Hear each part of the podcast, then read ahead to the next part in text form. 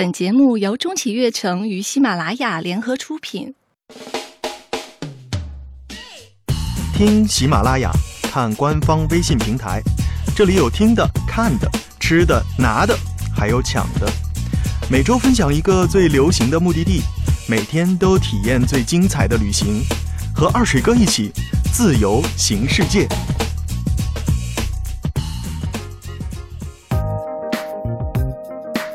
一个宇宙，八个行星，二百二十四个国家和地区，八百零九个岛屿，七个大洋。我竟然还能如此幸运，跨越时空的距离，遇见你。上班路上，戴上耳机，二水哥说：“你听。”今天是二零一五年十月十二日，又是一个周一。二水哥和傅先生和你一起聊聊欧洲旅行的事儿。嗯，大家好，我是想要申根签证但懒得去录指纹的傅先生。呃，那个二水哥，今天开始好像中国申请那个申根国签证。必须要亲自到北上广录指纹，是不是？哇，是的呀。嗯，我在欧洲的时候就惊闻这个信息了啊。以前申请一些申根国的签证呢，还不需要到现场。嗯，这下可好了，麻烦了。所有人都必须到申请国的领事馆，嗯或者是签证服务处做所谓的生物识别数据的录入了。嗯，这样的确增加了绝大多数国人的申请难度啊。咱们厦门的朋友要是想去个意大利、法国、西班牙或者瑞士。哈，没出发之前就必须要离开自己常住的城市，先跑一趟了。嗯，麻烦。那个二水哥，这次欧洲行的签证你是怎么办的？呃，我这次的签证呢，大概是提前了一个半月就开始准备了。嗯，递交到法国使馆申请的申根签证啊，嗯，那没有要求被面签。嗯，挺好。我看了一下申请的网站，里面是有流程的。基本上签证申请处把我的资料转给领馆哈，嗯，一天就出来了。嗯，还挺有效率哈。呃，但是之前要准备的资料也是非常的麻烦，他要什么银行的流水单呢？要工作和收入的证明啊，还要各种其他的证明。嗯，呃，就是要什么资料呢？在签证申请的网页上都是有罗列的。嗯，你只要准备完整就好。为了准备这些资料，你知道我把我们家的打印机的纸都用光了，半路我还跑去跑去买那个 A4 的打印纸。嗯，哦，对了，还有一个比较重要的就是保险单。嗯，就是你要按照要求做申请的，还要提供原件呢，给这个签证处。嗯，呃，其实这里面有一个签证最简单的就是土耳其，对，最最容易了，只要在他的网站上申请，一会儿就搞定了。嗯啊，那个申请签证不是还要提供那个行那个行程的计划呀、酒店住宿、机票什么的吗？对啊，对啊，这个其实是最复杂的。呃，如果像我直接出去那么多天，那么多地方，光酒店就订了十几个，还要把每天的行程列给领事馆，嗯，机票还要先到这个航空公司做一个预定，啊，因为申根签证对于在哪儿国申请呢，也是有要求的，是吧？就是如果你去的国家逗留的时间都一样，嗯，那就要从第一个进入的国家申请，嗯，如果你在哪个国家逗逗留的时间最长。那么就要从那个国家申请哦，呃，总之一句话，要是想出国的话，第一件事儿，先搞定签证。嗯，没签证啊，您是哪儿都去不了。当然了，像那个落地签和免签国就是例外了。而且还有一个就是，申根签证其实是。呃，比较难难申请，也比较麻烦的一种签证了 啊。看来还真是个大工程啊！要要想在出行前的两个多月就得申请了。是啊，是啊，正常是签证处接受三个月内出行的签证申请。嗯，所以要尽量的提前申请。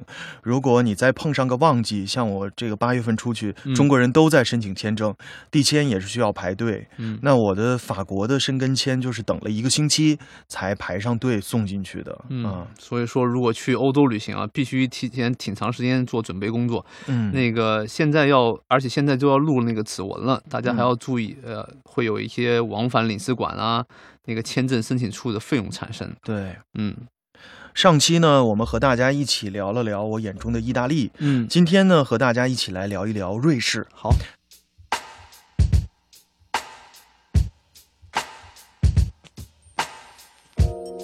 世界。是一本书，不旅行的人只看到其中的一页。欢迎收听早八点旅行 FM，二水哥的旅行日记。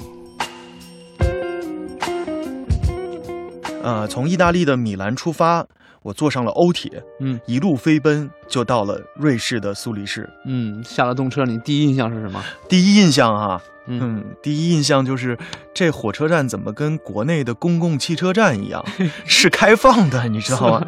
下了火车以后，旁边就是那个室内的汽车道啊，也没有那个进站出站之说，好像下了火车就出站了。我觉得这事儿也挺神奇的，挺好，还没见过。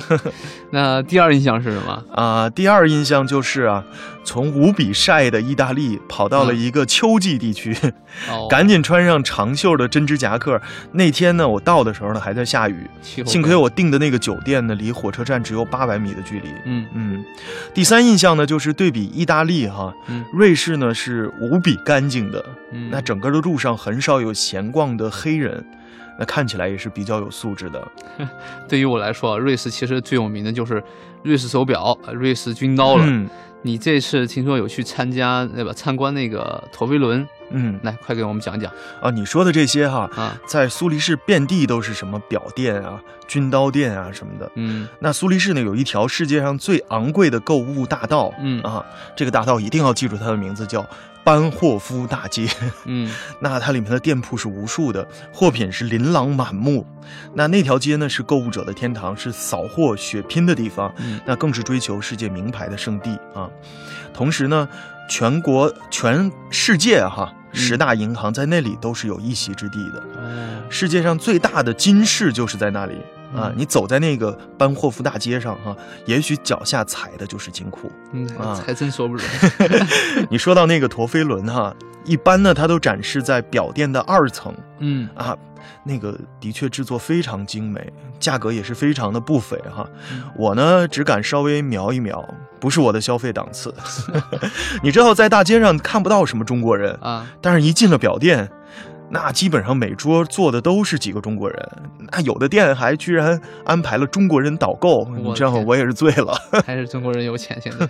呃，二水哥，你觉得那个 Apple Watch 会不会摧毁那个瑞士的钟表业？嗯，怎么讲呢？就是腕表的表家哈，嗯，就是或许呢会礼貌的对你笑一笑，嗯，夸赞一下那个苹果的设计。嗯啊，夸赞你的年轻时髦啊，简单讲几句对当代艺术和工业设计的看法，然后继续讨论他们的话题，人家根本就不理你，对不对？嗯，我是这样想的哈，所有消费电子产品。包括这个 iWatch 的和苹果的其他产品，它的终极诉求呢，绝对不是工艺的本身啊，而是由硬件、软件平台以及互联网的庞大数据和交互关系构建起来的。没错，没错。那深刻改变普通人的生活方式的一个体系。没错。那瑞士的传统的制表业呢，当然也包括了现代的豪华制表业，就是特别指的是那个机械呃机械表，对。嗯，那它的终极诉求呢，其实是精湛的加工工艺，嗯，耗时费力，大师级的手工打磨纹理，超复杂、超小型化、超精密，不断的挑战人类工艺极限的机械结构，嗯，以及追求这个精致的材料的运用，这不但包含了对材料本身的。加工打磨也包含了对新材料的研发使用，对，比如劳力士就使用了一种他们自己特别研发的专用游丝材料。嗯。工艺呢没有办法来取代功能，因为再好看的机械表怎么也比不上微信，对吧？对。但是功能呢也无法取代工艺，因为再好用的电子产品，在腕表的工艺面前，它怎么看也是个玩具，对吧？对，说的没错。据说那个瑞士人特别轴，甚至可以说有点奇葩。你这次去是不是和当地的中国哥们儿一起嘛？他们怎么说的？呃，在瑞士呢，它是以德语为主的。嗯，当然，瑞士还有法语区和意大利语区，这也是挺怪的哈。嗯，瑞士它有德语区，有意法语区和意大利语区。嗯，那如果说瑞士人的性格可能是受到德国人的影响比较大。嗯，那德国德语区大概可能占到百分之七十吧。啊，那经济学家的这个杂志呢，在二零一三年做了一个调查，非常有意思。怎么说的？那调查研究了欧洲各国人互相互相之间的印象。嗯，好玩。大部分国家的人呢，觉得最靠谱的人是德国人，那个只有希腊人觉得希腊人最靠谱，希腊人觉就觉得自己好。然后最傲慢的是德国人，嗯啊，最冷漠的也是德国人，是吧？所以呢，我觉得这个调查呢，在很大程度上也是体现出了瑞士人的性格，嗯呃，这个傲慢呢，实际上是来自于自豪的。对，那瑞士人觉得 Swiss made。嗯，就是高品质的代名词啊。瑞士呢，以这么小的国土创造了这么大的奇迹，的确是有自豪的资本的。没错，冷漠呢，则是来自于对于个人的尊重。嗯，也就是说，只要你不干违法的事情，呃，你干什么，别人也不会管你。对对对，那个我还在你的微信朋友圈里看到了，你说那边的四粒饺子要十六欧元，这是真的吗？就合人民币差不多一百二了，太恐怖了，绝对是真的呀！啊，因为瑞士人均的收入是非常高的，是吗？你比如说相同餐相同的餐厅服务员哈。那法国的月薪是在一千七百欧元，啊，而瑞士要五千欧元，我差这么多啊，所以带来的消费水平也是非常高的。以前我在意大利吃一顿正经的餐厅，哈，一顿饭需要二十欧，你知道在瑞士要花到五十到六十欧了，哇，真的是高消费啊！他们说，你知道那个呃，毕业以后第一份工作在麦当劳打工，你知道月薪是多少吗？我们中国是十几块钱人民币的小时工。四千欧啊起底，然后每年还会涨钱。我的天呐，要去打工是吧？还不如去瑞士干小时工呢。据说那个瑞士人每家每户都有枪哈，全民皆兵，这会不会有点危险啊？有没有枪我不不太清楚，但我知道全民皆兵是肯定的哈。那瑞士国家的每一个人哈，只要有战争，他们马上就变身战士，你知道吗？嗯，每个人必须要服役。苏黎世的那个中国朋友说，因为他已经在那边啊生活了二十几年，嗯，那然后他说，平时上班脑力劳动很多呀，那去军营去锻炼一下身体还能挣钱，干嘛不干呢？啊。还有这好事呢。嗯，瑞士啊，有那个世界公园的美誉，有这么漂亮吗？你得说实话啊。嗯，我们举个例子吧，哈。行。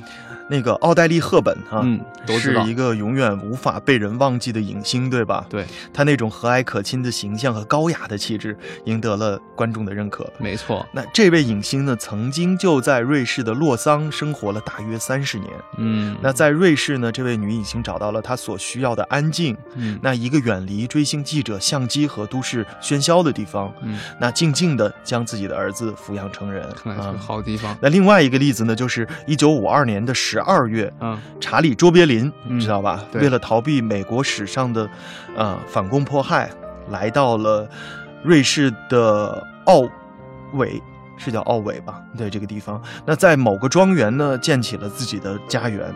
那这位深受欢迎的电影演员和导演呢，在日内瓦这个湖畔的小城呢，度过了他最后的二十五年。的确呢，就是瑞士的山，瑞士的河，从这个米兰到苏黎世这一路的欧铁的这个行程当中呢，已经可以领略到了。嗯，有机会的话呢，可以到战地一百七十二平方公里的瑞士国家公园看看。哇，那里呢是瑞士最大的自然保护区。嗯啊，自然环境不受人类活动的限制，顺其自然的，知道吗？那当然了，瑞士还有什么？呃，玉特利山呢？嗯，呃，从这个因特拉肯到少女峰呢，都是非常值得一看的。嗯，听你这么一说，真的是要亲身感受一下才能有体会啊。所以还是努力挣钱攒路费吧。大家一起努力了。嗯，如果你也对瑞士感兴趣，就关注微信公众号“二水哥的旅行日记”，了解更多瑞士的风土人情。啊，如果你想到。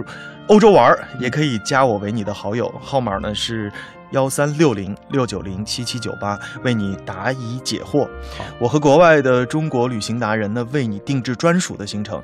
另外呢，我们近期会在啊微信公众号当中发布出行的信息。如果你和你的朋友想去瑞士玩，又不想参加购物团员多吃团餐的旅行团，可以考虑参加我们的瑞士定制旅行。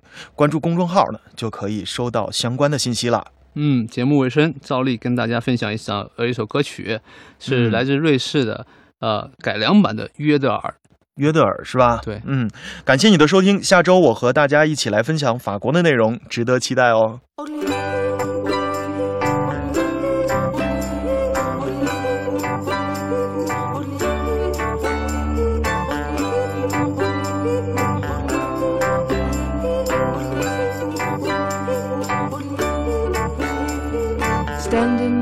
Break of a yawn where you done left me alone. There's nothing happening to hide. Sitting in the shade of the lawn as everybody goes home. There's nothing left here to find. Standing with my back to the wall, minding the sky as it's falling all around me. Listening for a break in the rain, for it's not drowning my pain anymore. Standing in the shade of the yard where everybody works hard and everybody is dying. Walking up to town boulevard where I'm found out as a fraud and there's nobody who's buying.